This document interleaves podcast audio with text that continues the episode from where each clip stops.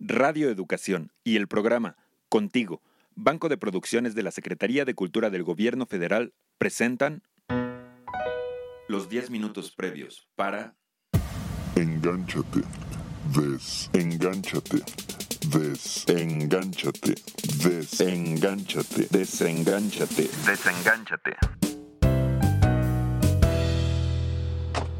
Hola Marce. Hola Isra. Oye, mira, hasta parece que nos pusimos de acuerdo para llegar a la misma hora. Tú siempre me ganas. Sí, ¿verdad? Es que hoy tuve que pasar a primera hora a la escuela de mis chavos. ¿Y qué te pareció la conferencia de ayer sobre la marihuana? Muy interesante. Oye, por cierto, gracias por invitarme, ¿eh? Bueno, pues como hemos estado platicando del tema de adicciones y sé que te interesa, y además nos sirve para el trabajo. Entonces me dije a mí misma, mí misma, si no quieres ir sola, pues invita a Isra. No, pues hiciste muy bien, muchas gracias otra vez, porque además de que es útil en el trabajo, a mí como padre de hijos preadolescentes me ayuda muchísimo contar con esta información. Sí, Isra, sobre todo en estos tiempos en los que los chavitos están más expuestos, pues conseguir marihuana, por ejemplo, es relativamente fácil. Y mira que por algo la marihuana es la sustancia ilegal de mayor consumo. Pues sí. ¡Ay, Isra! Se me olvidó mi cafecito. Espérame, voy rápido y ya regreso. Baba, dale, te espero aquí en la banquita.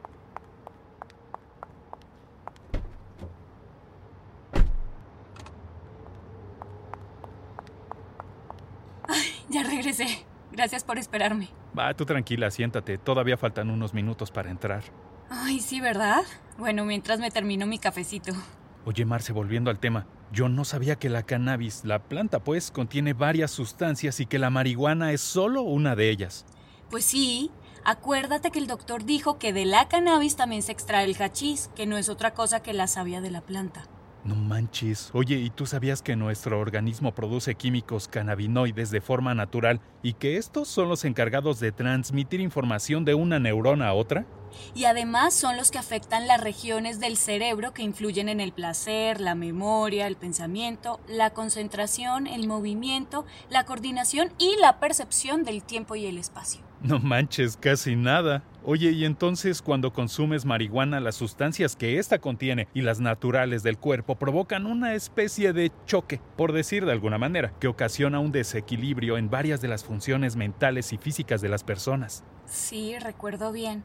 Estos trastornos pueden ser temporales en los consumidores ocasionales o permanentes en quienes ya tienen una adicción, ¿eh? No, hombre, y yo no sabía que además de fumarse, se puede inhalar, ¿puedes creerlo? Ni que los efectos se manifiestan apenas a los 10 segundos. Sí, pero acuérdate que la intoxicación máxima se alcanza de 15 a 30 minutos después y los efectos duran de 2 a 6 horas. Imagínate todo ese tiempo con las neuronas cruzadas, provocándote risa, perdiendo la noción del tiempo y muriéndote de hambre. Porque dicen, dicen, que el consumo de marihuana incrementa el apetito.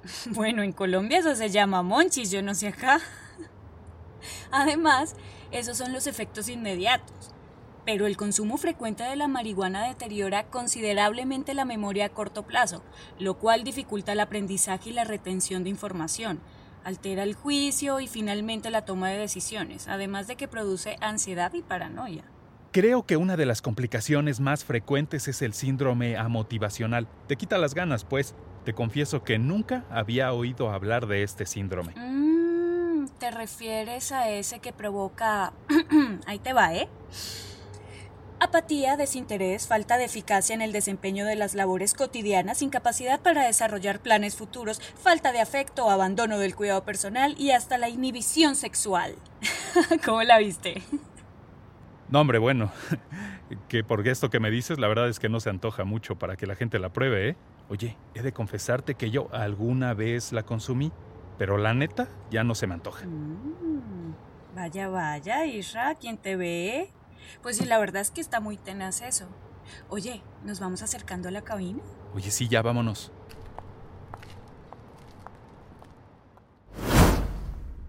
Oye, Isra, acá entre nos, ¿tú tienes amigos o conocidos que consuman marihuana? Pregunto por simple curiosidad. Bueno, tanto como amigos, amigos no, pero sí conozco personas que cuando menos alguna vez en la vida han probado la marihuana. Por aquello que comentábamos al principio de que se puede conseguir relativamente fácil. Oye, ¿y se han enganchado? Porque hay quienes que dicen que no crea adicción. No, hombre, eso es un mito. Estudios científicos demuestran que un 30% de quienes la prueban sí se vuelven adictos, efectivamente, sobre todo los que la consumieron antes de los 18. Ok.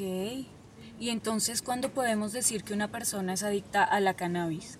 Bueno, en la conferencia mencionaron varias características. Uy, es que en ese momento fui al baño, perdón. Ay, Marcella, ¿ves? Por tomar tanto café.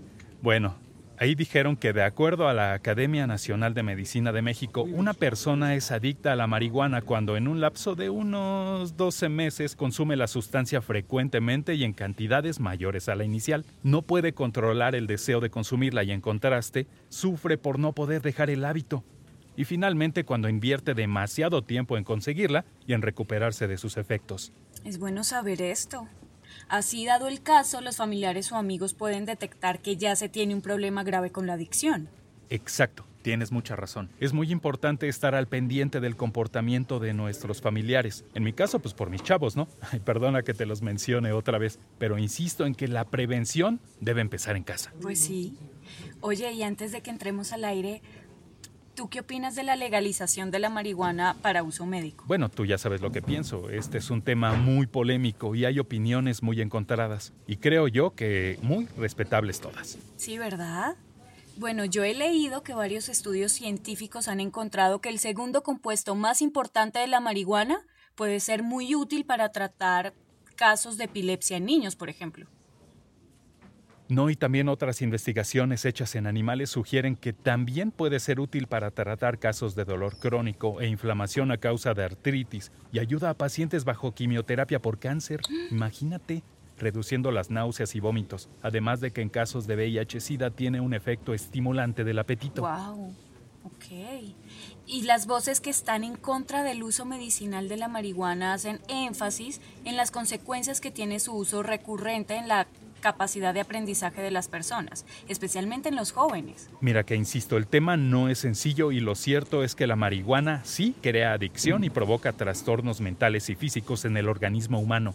Y lo que también es cierto es que estamos a punto de empezar. Prevenidos en 3, 2, 1. Sí, la reglamentación de la circulación producción y desde luego eh, compra y venta de eh, marihuana, de cannabis, cannabinoides, que son los principios médicos activos de la planta, y, por qué no decirlo así, de todas las demás sustancias psicoactivas, es algo no solamente necesario, sino que resulta urgente por los grandes beneficios que va a traer a la población en términos, en primer lugar, desde luego del aprovechamiento de las virtudes curativas de las plantas, de la amapola, de la marihuana, etcétera, y también de la misma manera el beneficio va a redundar en que eh, el Estado, haciéndose responsable del control de la circulación de estas sustancias que revisten cierto peligro, también eh, va a asumir una postura mucho más responsable. Es más importante ser responsables que ser decentes. Y tenemos que guiarnos también porque en los países en donde las legislaciones son más flexibles y más a favor del usuario, en donde el usuario deja de ser un delincuente para ser simplemente un adulto responsable, en esos países han tenido menos problemas derivados del consumo excesivo de las drogas. Si bien eh, quizá haya un temor de que toda la población esté con los ojos verdes, eso no va a ocurrir, porque siempre son aficiones y cada quien en el menú de cualquier taquería exige los tacos al pastor o los de bistec. Es urgente el cambio de política pública con respecto a la marihuana y demás drogas. Agradecemos al doctor Humberto Broca su participación en esta serie. Amaranta Martínez, Vicky Franco, Gis Sánchez, Marcela Carvajalino Goenaga, Andrea Cruz, Daniel Mena, Carolina Cortés, Sayuri Sánchez y Lu Mugenburg Somos un equipo que busca informarte. ¿Y tú? Desengánchate.